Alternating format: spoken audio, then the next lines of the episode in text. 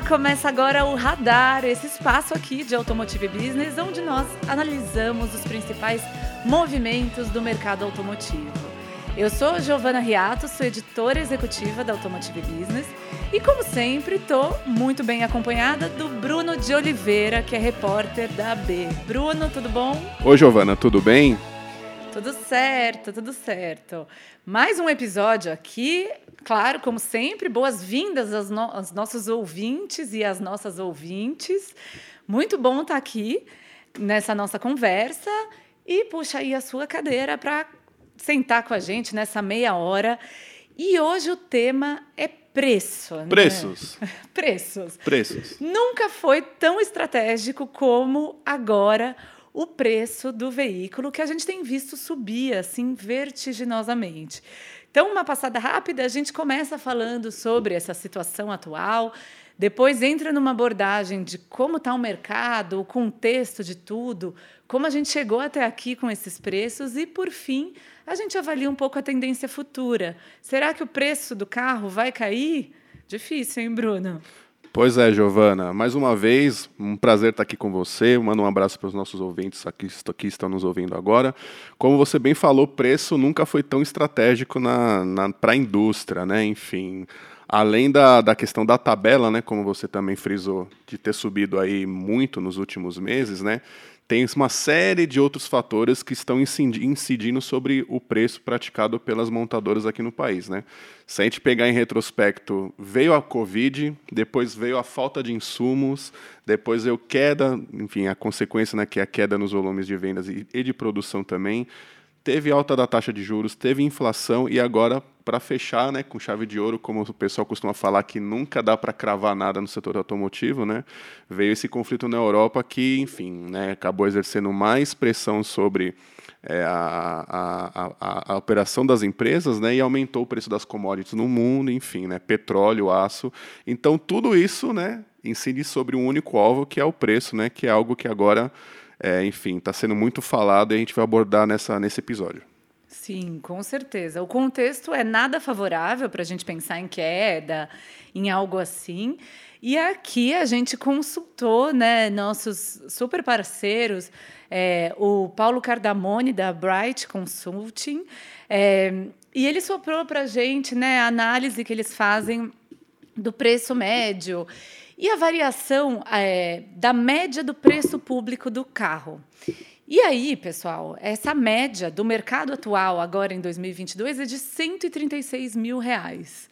Que é, claro que a gente tem aí, isso é média, a gente tem uma camada de cima de veículos mais premium, muito mais equipados, mas é assustador, porque em 2019 esse valor era 82 mil reais. Então foi um salto considerável do pré-pandemia para esse valor de mais de 130 dinheiros, aí, 130 mil dinheiros que a gente precisa investir num veículo, que dá o equivalente, fizemos nossa lição de matemática, a mais ou menos a mais de 112 salários mínimos, que está atualmente em 1.200, 1.212 reais, isso equivaleria a nove anos de trabalho, pensando no salário mínimo para investir num carro que está nessa média de preço, nove anos de trabalho aí do brasileiro, a gente sabe que é uma camada muito pequena da população que tem acesso a isso. Então, de fato, é assustador, né? Sim, é, o preço médio evoluiu, como você colocou, né? E, enfim, vamos, vamos pegar por partes, assim, a, analisando aí todos os pontos de vista, né? A indústria, por um lado, fala que, olha, o custo além do custo né, operacional que, enfim, é, aumentou, e aí eles colocam na, na conta o tal do custo Brasil, né, questão tributária e o preço da, do, dos insumos, etc. Eles justificam que esse preço subiu porque, enfim, os veículos eles agora entregam um, um pacote te tecnológico maior do que aqueles que eram que estavam presentes em modelos anteriores, né? O que de fato é verdade, né? Hoje se a gente pegar o, o veículo que é vendido no Brasil, que seriam, assim, pegando por volume, seriam os SUVs, né? Eles de fato têm um conteúdo tecnológico, um, enfim, um pacote de, de, de, itens que, que os veículos de anos atrás não, não, não possuíam, né? Mas isso apenas não justifica, né, a, a, a elevação do, dos valores dos preços, né? Enfim, eu acho que assim o, o, o ticket subiu, tem um pouco também da questão da macro, né, como, como eu falei no começo, tem também um pouco da evolução do veículo como enquanto produto, mas também tem um pouco de estratégia por trás, né? Assim, a, as empresas mudaram um pouco o perfil do, da, da oferta aqui no, no, na, no mercado regional e com certeza isso também envolve trabalhar um ticket maior. Né? Então, além da questão dos custos e além da questão da, daquilo que o veículo entrega, né, é, a, é interessante hoje para as empresas trabalhar nessa faixa de preço por outras questões também que a gente vai continuar é, comentando aqui ao longo do, do episódio. Exatamente. É, tem muito de estratégia por trás, né? Uma coisa, falando um pouco mais desse contexto macro, a gente vinha da crise dos semicondutores, né, da falta desses componentes. Isso estava começando a se resolver, então a previsão era que esse ano fosse muito melhor do que o ano passado nesse sentido, principalmente no segundo semestre, com uma oferta, uma regularização da oferta de chips eletrônicos para equipar os veículos.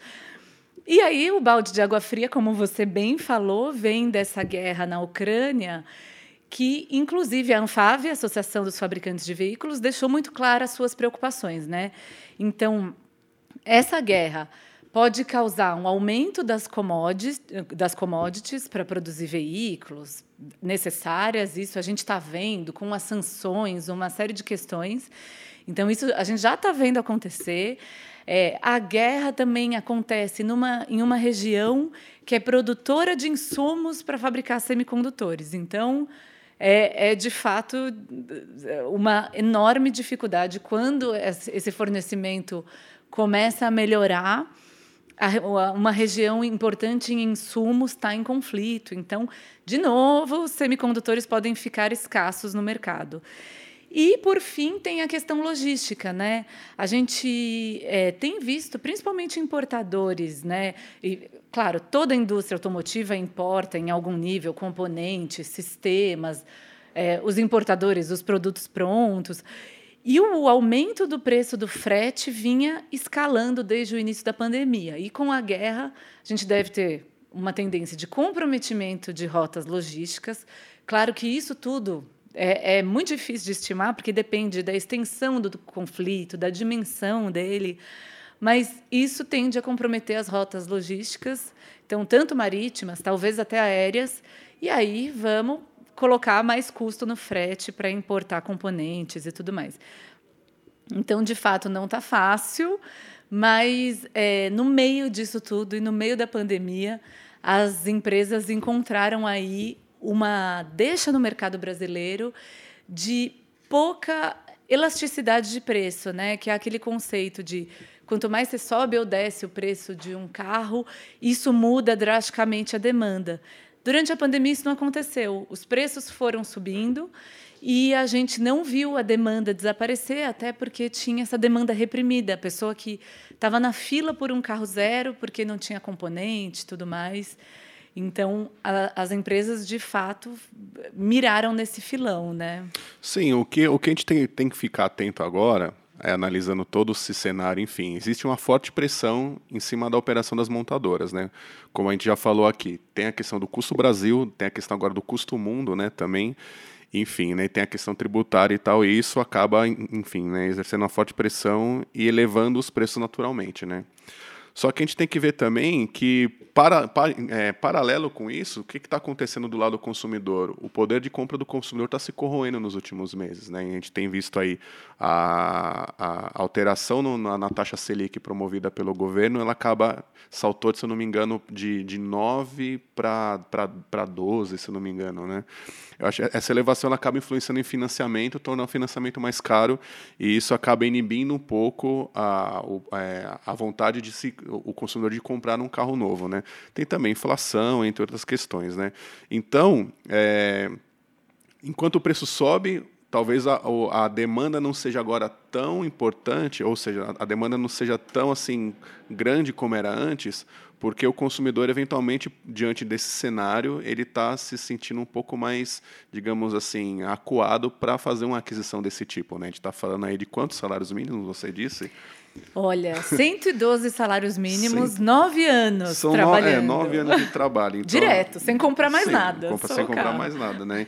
Então, assim, passa a ser um investimento, assim, passa a ser algo com valor expressivo e diante do cenário é naturalmente que o, o, o consumidor vai, vai se ver assim, ó, será que eu faço esse tipo de aquisição? Não faço. É, pesa também a falta do produto né, na ponta, né, enfim, né, o cara ele vai ter que desembolsar um, um valor que é alto e ele esperar por isso, né. Então, assim, acho que assim o, o preço é uma é coisa que está tá assustando, né, e está sendo um componente a mais aí, como se fosse um entrave para quem quer comprar um, um, veículo, né? Exato. E vale dizer aqui, você citou a inflação, né? Tem a alta da taxa de juros que torna tudo mais caro, né? Os juros básicos da economia em dois dígitos vão puxando todo o resto. É, e a alta da inflação, que vem, claro, a gente vem um movimento inflacionário, mas aqui a gente pegou também da Bright Consulting o valor deflacionado. Então, tirando a inflação, qual foi o aumento do preço do carro? Então, em 2020, né, que ainda que foi o primeiro ano pandêmico, a gente teve um aumento de 4,5% na média do preço do carro, que já foi importante. Vale dizer também que não é que a gente vinha de um mundo de paraíso, unicórnios e arco-íris, em que o preço do carro não subia. Antes, normalmente, a gente tinha um reajuste de 3%, descontando a inflação, no valor do carro. Então, seria um patamar normal. Em 2020, esse patamar já subiu para 4,5% de aumento. Em 2021 já foi para 10%, isso descontando a inflação. Com a inflação, esse número fica bem maior. Então, de fato, a gente parece estar tá juntando aí é, usando o popular, juntar a fome com a vontade de comer. Então, a gente já vem num, num contexto de subida dos preços e vem um desejo das montadoras, estrategicamente, de posicionamento nessa direção. Eu acho que vale agora a gente dar uma pausa nas nossas análises, chamar um áudio do Milad Calume Neto. Ele é consultor da, da Jato Dynamics e mandou aqui um áudio para a gente avaliando esse contexto. Então, em 2019, o preço médio né, do, dos carros é, comercializados no mercado brasileiro era de 76.430. Passou para o ano de 2020 para 86.385, subiu para 111.938 em 2021 e agora, em janeiro de, de 2022, está em 130.591. Né? Essa subida de janeiro você pode até ignorar, não tem tanta, tanta relevância. Está indicando sim né, um, crescimento de dezembro para agora de 16,7%. 16, mas assim, de qualquer forma, você tem lançamento de veículo novo, você tem aí é, ano de produção é, novo sendo comercializado, enfim, você tem uma série de circunstâncias aí que acabam elevando de fato o preço do veículo é, zero quilômetro nesse momento do ano, né? Além disso, a gente tem aí a, a, a grande venda sendo é, direcionada nos veículos de valor agregado maior, né? em função da falta de semicondutores. Então, é aquilo que a gente está sempre explicando. Você tem é, 10 semicondutores, você tem 20 pessoas querendo o seu automóvel, você coloca os 10 nos mais caros. É isso que está acontecendo. Então, as vendas estão acontecendo nas versões mais caras. Né? Então, valor agregado maior, maior, maior participação de vendas desses produtos, tende a fazer com que o ticket médio do Brasil seja maior, aqueles valores que inicialmente eu te comentei. E é claro, as, as indústrias estão faturando maior, recompondo um pouco dos prejuízos que tiveram nos últimos anos. Bom, a tendência de, de acomodação dos preços, a indústria dificilmente vai ter redução de preço, né? É, existe uma possibilidade, dependendo de uma série de fatores, da gente ter algum lançamento de um veículo um pouco mais, mais light, vamos falar assim, né? Numa, num posicionamento de um produto um pouco mais é, mais de um veículo de entrada, né? Não popular, a gente não tem popular no mercado brasileiro, é um veículo de entrada num patamar aí de uns 45 mil reais, alguma coisa assim, 45, 50 mil reais. Mas isso vai depender de muita coisa e não no curto prazo, tá? É bem difícil. Possivelmente ninguém da indústria vai comentar e vai, vai, e vai concordar com essa afirmação. Perfeita, muito boa análise do Milad. É, e acho que um assunto essencial, falando de preço do veículo, é que a gente teve uma redução do IPI aí é, em 18,5% para o setor automotivo, para os carros, né, Bruno? É, sim, o governo federal acabou atendendo um, um pleito já antigo né, da indústria, né, que era, de certa forma, desonerar um pouco, enfim, né, e, e, e nessa semana, por decreto, o governo federal acabou promovendo essa, essa redução de IPI, né? O que, de certa forma, é, vai ajudar as empresas, enfim, né? a indústria comemorou né, essa medida, é, considerou algo positivo, né, principalmente nesse momento de fortes pressões sobre a, a operação e, novamente, os preços, né? Por outro lado, é, ainda, é, ainda é uma incógnita, né? Qual que vai ser o efeito dessa, dessa redução do IPI de fato nas vendas de veículos, né? Porque o mercado está em queda, né? Está vindo aí de, de baixos volumes, enfim, por uma série de questões aí, como a gente já falou, de falta de produto, de paradas de produção, de falta de componente e tal. E essa medida ela aparece como uma espécie de, olha, talvez é, isso garanta para a indústria alguns volumes de vendas no, no, curto prazo. Né? A gente viu o Luiz, o Luiz Carlos Moraes, o presidente da Anfávia, falando isso na, na coletiva mais recente, é, quando a entidade divulgou o seu balanço, e ele falou, olha, a medida ela é positiva, né? enfim, é uma coisa que a gente já estava querendo que acontecesse há algum tempo, e nesse momento vai nos ajudar a vender mais volumes é, no curto prazo, e isso vai acabar a partir de março até ele falou, elevando um pouco aí o patamar de vendas, né? Mas ninguém cravou isso, né? Assim, ninguém está falando isso assim com brilho no olhar, sabe? Olha, ninguém está falando isso, olha, isso vai acontecer e tal.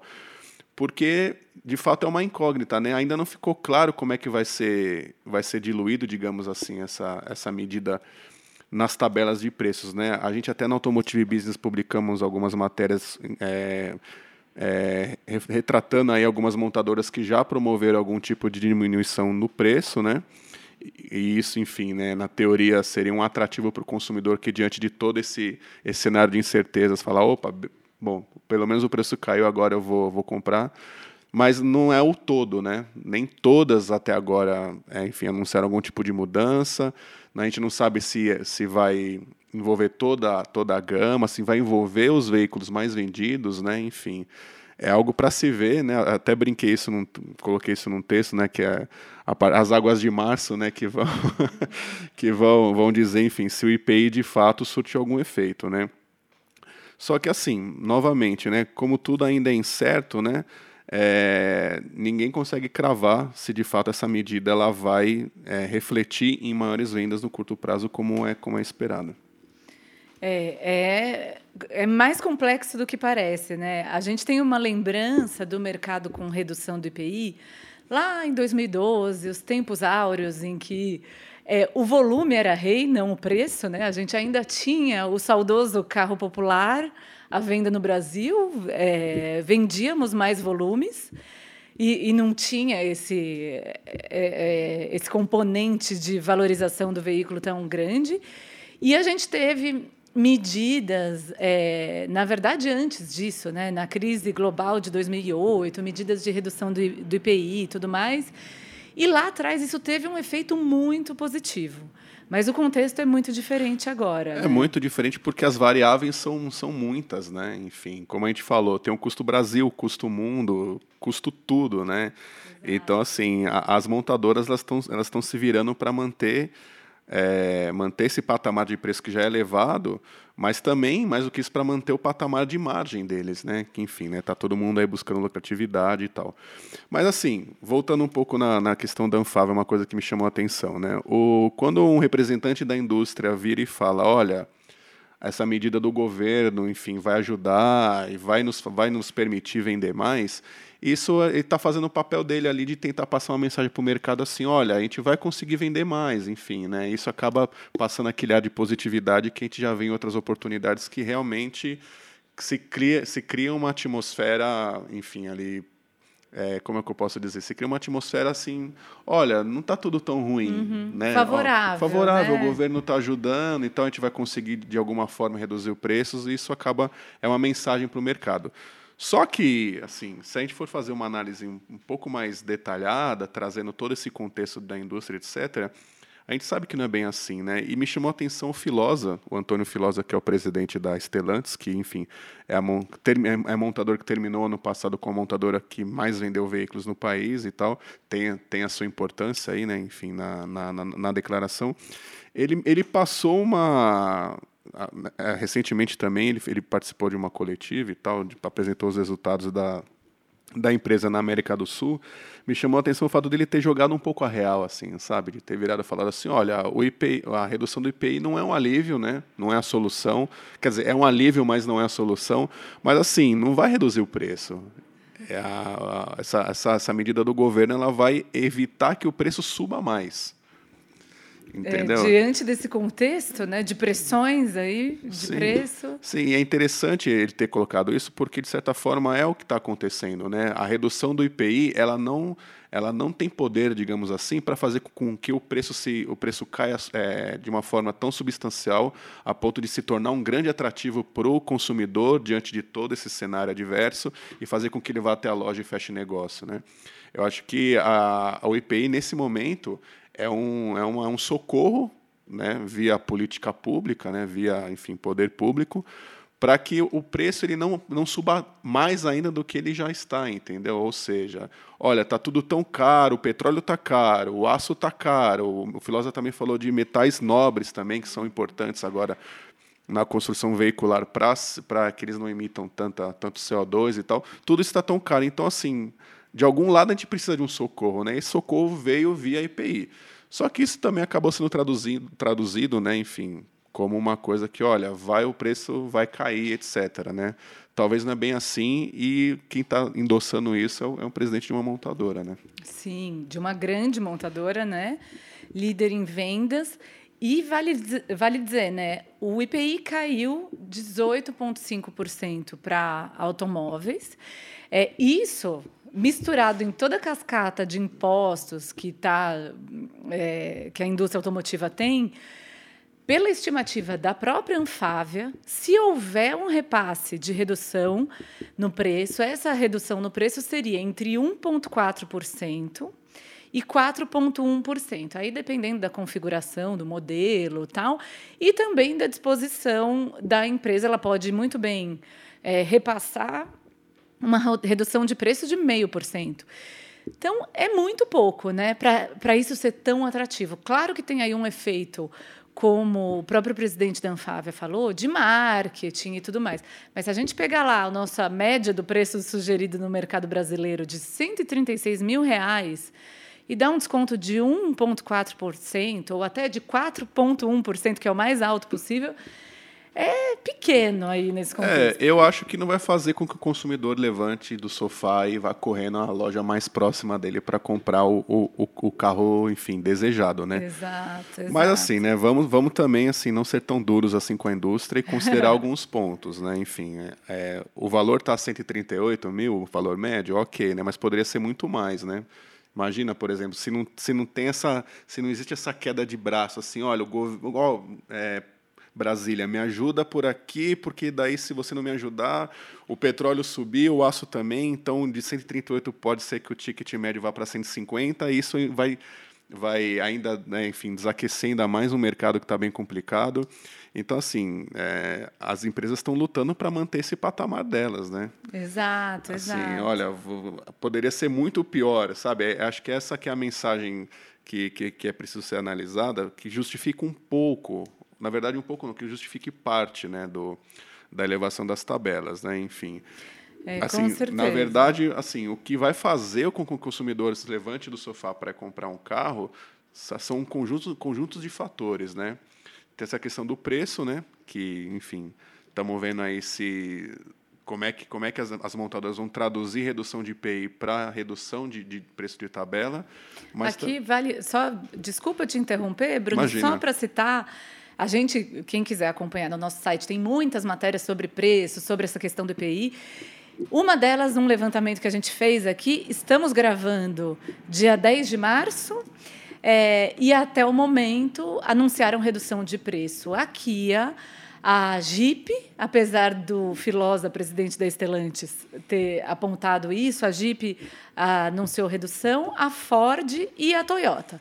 Por enquanto é isso. É, a Ford é um caso à parte porque, enfim, né, eles ainda têm a questão do componente dólar, né? Uma vez que eles são importadores de veículos, imagine eventualmente uma escalada do dólar e mais. Imagine, por exemplo, como eles têm uma oferta importada, fornecedores deles eventualmente estejam ali próximos da área de conflito e etc. Né? Tem, existe todo um conjunto né, de, de, digamos assim, de atrativos que está sendo construído para poder fazer com que o consumidor saia do sofá. Né? Não é só o preço, o preço é essa batalha diária das montadoras, mas especificamente agora, diante do quadro, é, tem a questão também dos financiamentos, questão de construção de parcela, é, tanque cheio, IPVA pago, sabe? Então, assim, o mercado está em queda e o cenário ele é adverso. Então, está interessante de ver como é que as empresas estão estão lutando para tornar o veículo zero, o automóvel zero no caso, né, atrativo para o consumidor, né? Porque como você falou, o preço está alto, mas assim, né? Que, que, onde mais que, que a, a montadora e o os canais de distribuição podem mexer para tornar o automóvel zero algo desejado, né? E possível até de se, de se comprar, né? A gente até também é, publicou no Automotive Business recentemente uma matéria com, com as financiadoras de veículos, né? As financiadoras das montadoras, no caso, e eles falaram assim, olha, meu, a gente também não tem tanto tanto espaço assim, mas área de manobra para poder mexer muito assim para tor tornar é, o, a compra de um veículo zero atrativa, né? O que a gente pode fazer é o preço tá, tá alto, não falaram que tão alto, mas enfim, né?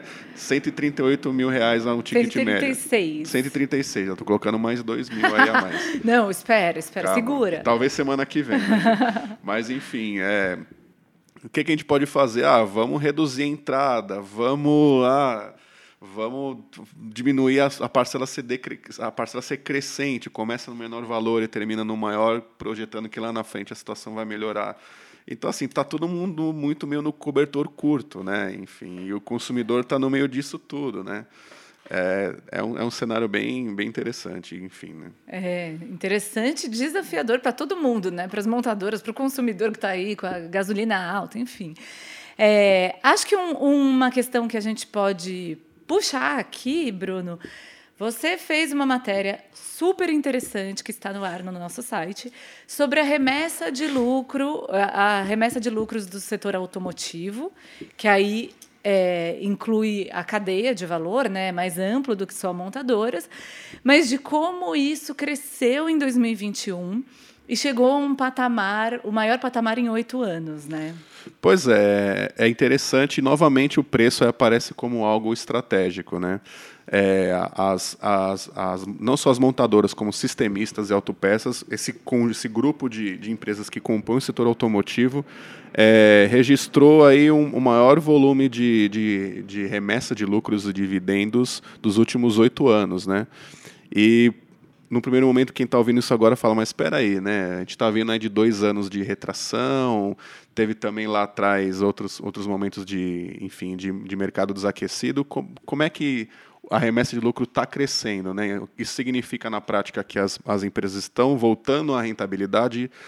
É, enfim, eu conversei com um consultor e, e, é mais ou menos isso, né? Enfim, é, as empresas ficaram mais enxutas nos últimos, nos últimos anos elas cortaram muito o custo, enfim, otimizaram toda, todo o processo produtivo e isso de alguma forma fez com que elas gastassem menos dinheiro para para fazer veículos e quando você gasta menos dinheiro sobra dinheiro. E por outros lados isso acaba entrando aí como enfim como lucro é remetido né? Mas por que que nesse momento tão tão tão desafiador é, elas conseguiram aumentar se não me engano em 23% né as remessas na comparação 21-20, né? É, o consultor com quem, com, com quem eu falei, ele falou que novamente o preço ele acaba aparecendo como, como, como um fator importante nesse sentido. Por quê? Porque assim a, produção caiu, a venda caiu, mas os veículos que são vendidos são veículos no segmento, em segmentos maiores ou pelo menos em segmentos que proporcionam ainda uma rentabilidade por unidade para a montadora. Então, assim, está se vendendo menos, mas por mais. Então, assim, né, né, nessa conta meio que assim, é simplista, né, enfim, né, envolvem, claro, outras questões aí. Mas, nessa, mas nesse, nesse cálculo, né, tá sobrando mais dinheiro, digamos assim, e esse dinheiro está sendo remetido para as matrizes como lucro. Né? Ou seja, traduzindo, o, o, carro, o automóvel sendo vendido nesse patamar de preço que está sendo praticado, ele está se configurando, pelo menos está ajudando as montadoras aqui, as empresas daqui, a remeter mais, mais, é, mais, é, é, mais recursos para suas matrizes. Né? O mercado não está mais lucrativo. Né? As operações regionais não estão tão lucrativas assim. Tem montadora que ainda opera no vermelho. Né? Algumas anunciando break-even. Né? Para quem não conhece o termo break-even, é quando está zero a zero, né? quando não tem nem prejuízo e nem. Equilibrou, a operação se paga. Se né? paga, isso. Né? E, e algumas outras estão projetando a, ao retorno aos lucros, né? Então assim isso não aconteceu ainda. Então que segundo esse consultor é, ele acha que esse consultor que deve ser revelado, que é o Fernando é, Trujillo. Fernando Trujillo, né? é. Não sei por que eu não, eu não citei o nome dele. Até peço desculpas ao Fernando se ele estiver nos ouvindo, né? Fernando, obrigada pelas informações. Oh, muito sempre obrigado. uma boa fonte. Sempre muito útil, né? Ele, inclusive, mudou de consultoria, enfim. É, ele, ele, ele acredita que, que o mercado está tá indo para esse sentido. Olha, não é que o, há lucro da operação, é que os preços mais elevados num segmento de veículos mais que tem uma margem que proporciona na verdade uma margem de lucro por unidade vendida é, maior do que um veículo de entrada, por exemplo, isso está no final das contas ali é, configurando uma maior remessa de lucros, né? Sim, e isso converge completamente para o para o que as montadoras já assumiram como posicionamento estratégico. Né? A gente viu a Ford, no começo de 2021, encerrar suas operações no Brasil com essa, essa alegação. A gente vai deixar de produzir volume para focar em carros com maior margem de lucro. A Renault também no ano passado ainda divulgou o seu plano de médio prazo, o seu planejamento estratégico com foco nisso. Recentemente eu acompanhei o balanço da Stellantis, o balanço global, né, de 2021, que foi muito positivo, inclusive na América do Sul, e o Carlos Tavares, CEO da Stellantis, falou muito sobre isso, sobre essa questão de é, ter mais né, carros com margens melhores. E ele usou um termo que eu achei bem interessante, inclusive destacou na América do Sul, no caso da Jeep, o pricing power, né, que seria é, a capacidade que a montadora tem de elevar seu preço, sem isso é, inibir a demanda, né, então sem perder demanda, e num, numa posição melhor do que a concorrência. Então, numa tradução muito simplista, como você disse, claro que não é exatamente assim, mas quanto eu consigo ter um preço, talvez um posicionamento um pouquinho mais elevado é, de um concorrente direto e manter minha demanda ali. E ele é, houve um fortalecimento do pricing power na América do Sul em 2021. Então, um dado bem interessante. Acho que está no, no, no coração estratégico das empresas nesse momento é, fortalecer preços e, claro, conteúdo dos veículos e deixar de fazer o carrinho popular lá, que já não está no radar das empresas. E para a gente encerrando, é, vale a gente parar, ouvir aqui um áudio que o Paulo Cardamone, da Bright Consulting, gentilmente nos enviou, com a análise dele para 2021, e depois a gente vai para as nossas considerações finais. O mercado de veículos leves começou 2022 impactado negativamente tanto pelos níveis atuais dos preços quanto pelo aumento dos juros. No entanto, neste ano, o volume baixo de emplacamentos parece encontrar uma explicação mais plausível na falta de demanda do que na falta de oferta. O aumento do ticket médio dos veículos, que historicamente variam entre 1 e 2% ao ano, subiram 8,8% em 2020 e 17% em 2021 em termos reais, afetados pela pandemia, pelos desajustes na cadeia de suprimentos, pelo consequente aumento dos preços das commodities e pela elevação do câmbio. No Brasil, especificamente, dois outros fatores explicam a escalada de preços com a qual temos convivido nos últimos anos, ou seja, O impacto é que a maior regulação em segurança, eficiência energética e emissões causou nos custos dos automóveis e a mudança no mix de vendas para veículos de maior conteúdo tecnológico, advinda de um consumidor altamente conectado e ávido por acesso a veículos multiuso, que replicaram no Brasil o movimento global pela busca por SUVs. Então, muito boa, excelente análise do Cardamone. Muito obrigada. Agradeço demais ao Paulo por estar sempre aí disponível para as nossas conversas. Bruno, vamos caminhando para as nossas considerações. O que, que você tem a acrescentar nesse debate? Ah, o que tenho que acrescentar é, é ainda dentro do, do, nosso tema, é a gente tentar observar um pouco aquilo que aconteceu ao longo desses últimos dois anos de pandemia, né? É, quando a gente começa, quando a gente estava falando sobre busca pela rentabilidade, modelos que dão mais, mais que, te, que proporcionam para as montadoras mais ganhos, digamos assim a gente pode, pode, pode ter, a gente pôde ver isso né, na, ao longo da pandemia, quando algumas, algumas fábricas pararam e outras não. Né? Geralmente, quais, assim, quais a gente viu que parou? A gente viu parando, por exemplo, a da de Gravataí, da General Motors, que é onde é produzido o Onix, que é o, digamos assim, o veículo de, entre aspas, entrada, né, de maior volume, etc. Né? Por outro lado, onde se produz os SUVs Chevrolet não parou tanto, né? O que, que as montadoras não não afirmam isso, né? Mas a gente pode perceber que assim, vamos, elas elas priorizaram os, os, os modelos que que trazem para elas assim uma, um maior rendimento, né? Exato, é um bom indicativo. Não, sim, sem dúvida, né? Por exemplo, a Stellantis não pouco parou pouco, né? Mas assim, a que parou foi, foi mais Betim, né? lá em Goiânia, onde é feito o, o, os, os, modelos Jeep, etc., né? Enfim, teve uma sequência maior de produção, né? Então, quando a gente ouve o que o Trujillo falou na matéria a respeito de, olha, os preços ajudaram a, os preços mais altos ajudaram as montadoras a emitir mais lucros, a gente um argumento que pode ser utilizado é esse: olha, elas priorizaram ao longo da pandemia a produção daqueles modelos que trazem mais rentabilidade, que são os SUVs, enfim. No caso até da Stellantis, a Pickup Toro, Fiat Toro e tal, né? Exato. É, eu acho, né, para a gente deixando uma reflexão aqui, uma coisa que eu fico pensando, gostaria de ouvir sua opinião, Bruno, é que quando a gente fala de indústria automotiva, ela é, por essência, uma indústria que, que precisa de volume, né? que precisa do ganho de escala. E que está sempre buscando melhorar a eficiência. Então, a gente vê aí também esse trabalho de automatização das linhas de produção, de ganhar sempre, reduzir custo nessa frente, que acho que foi um esforço grande, muito claro na pandemia é, em, outro, em outra frente, ganhar volume, até para negociar preços melhores nos seus insumos, nos seus materiais e tudo mais.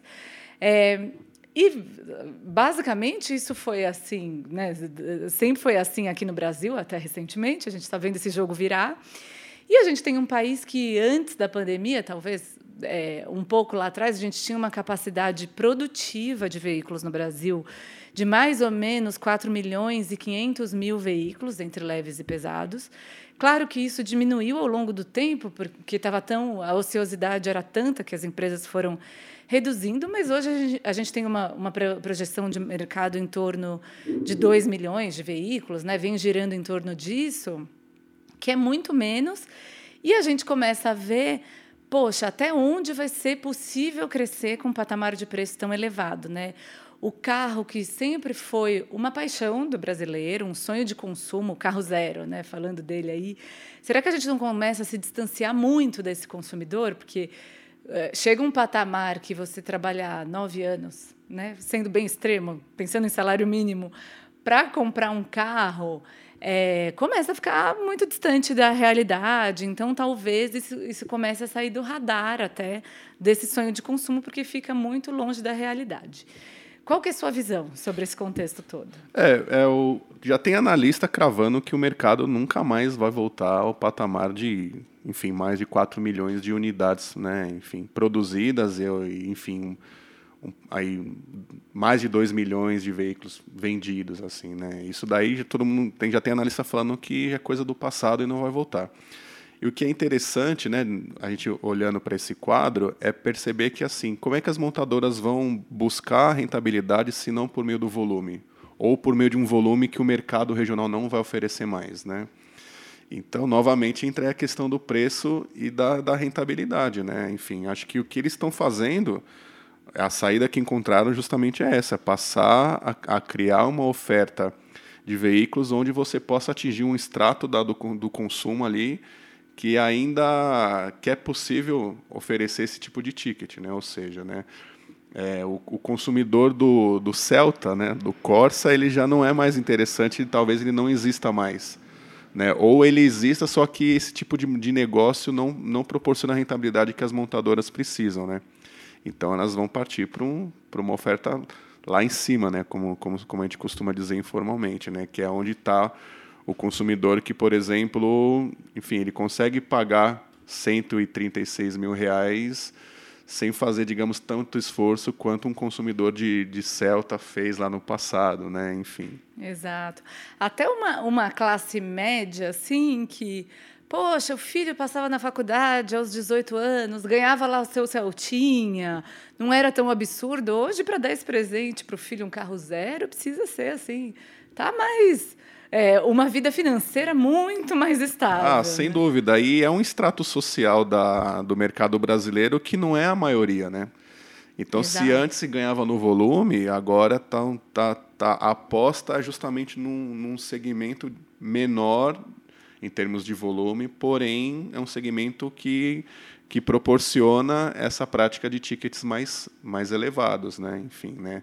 É o que está acontecendo, né? Até mesmo porque o mercado de seminovo ele está tão ele, ele é tão abrangente, né? Hoje você, hoje em dia se tem um, um, mercado em termos de oferta de modelos tão maior do que era antes, que acho que talvez as montadoras falam, pensem, pensem dessa forma ou pelo menos passem essa mensagem. Olha, se você quiser ter um carro zero hoje em dia, o preço é esse, né? Se você, enfim, quer quer fazer uma aquisição de, de um de, de, de, uma, de um bem aí ligado à mobilidade novo, é, o preço é esse. Se não, existem outras opções no mercado e é o que a gente está vendo acontecer, né? Exato, até um distanciamento entre esses dois mercados. Um né? movimento que, inclusive, novamente, influencia no preço, né? O preço do seminovo também disparou nos últimos é, meses, né? Também não, não tá fácil ter um seminovo na garagem. Mas muito bem, para a gente encerrar, não passar tanto do tempo, pergunta final. O que, que acontece com o preço do carro? Cai, fica estável, continua subindo? É, a minha aposta, a minha aposta é que ele vai continuar subindo, mas num ritmo menor. Porque Sim. eu acho que está chegando já num limite que até para esse, esse segmento que consegue pagar os valores que estão sendo oferecidos, é um, já está chegando tipo assim no momento do EPA, né? Sabe? EPA. Calma aí. Calma né? aí, né? Enfim, eu acho que, acho que ele continua crescendo, né?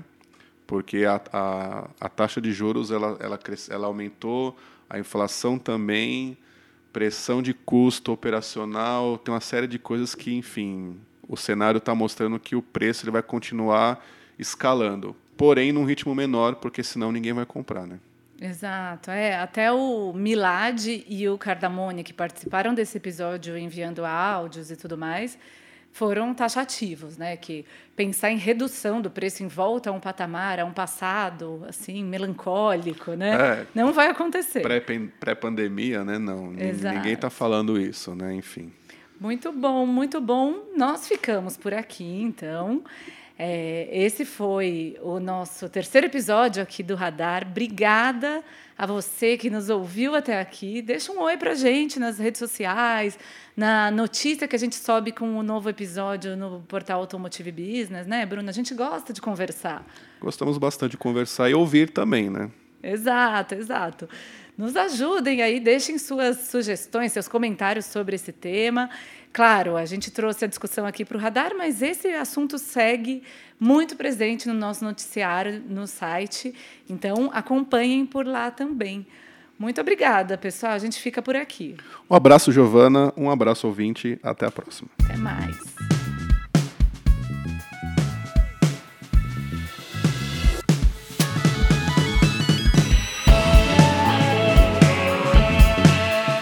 Radar é uma produção de Automotive Business. Eu sou Giovana Riato. Eu sou o Bruno de Oliveira. E quem edita esse podcast é o Marcos Ambroselli, a direção de arte é do Luiz Prado, a nossa trilha é do Chibruski, Guilherme Schildberg. Até a próxima.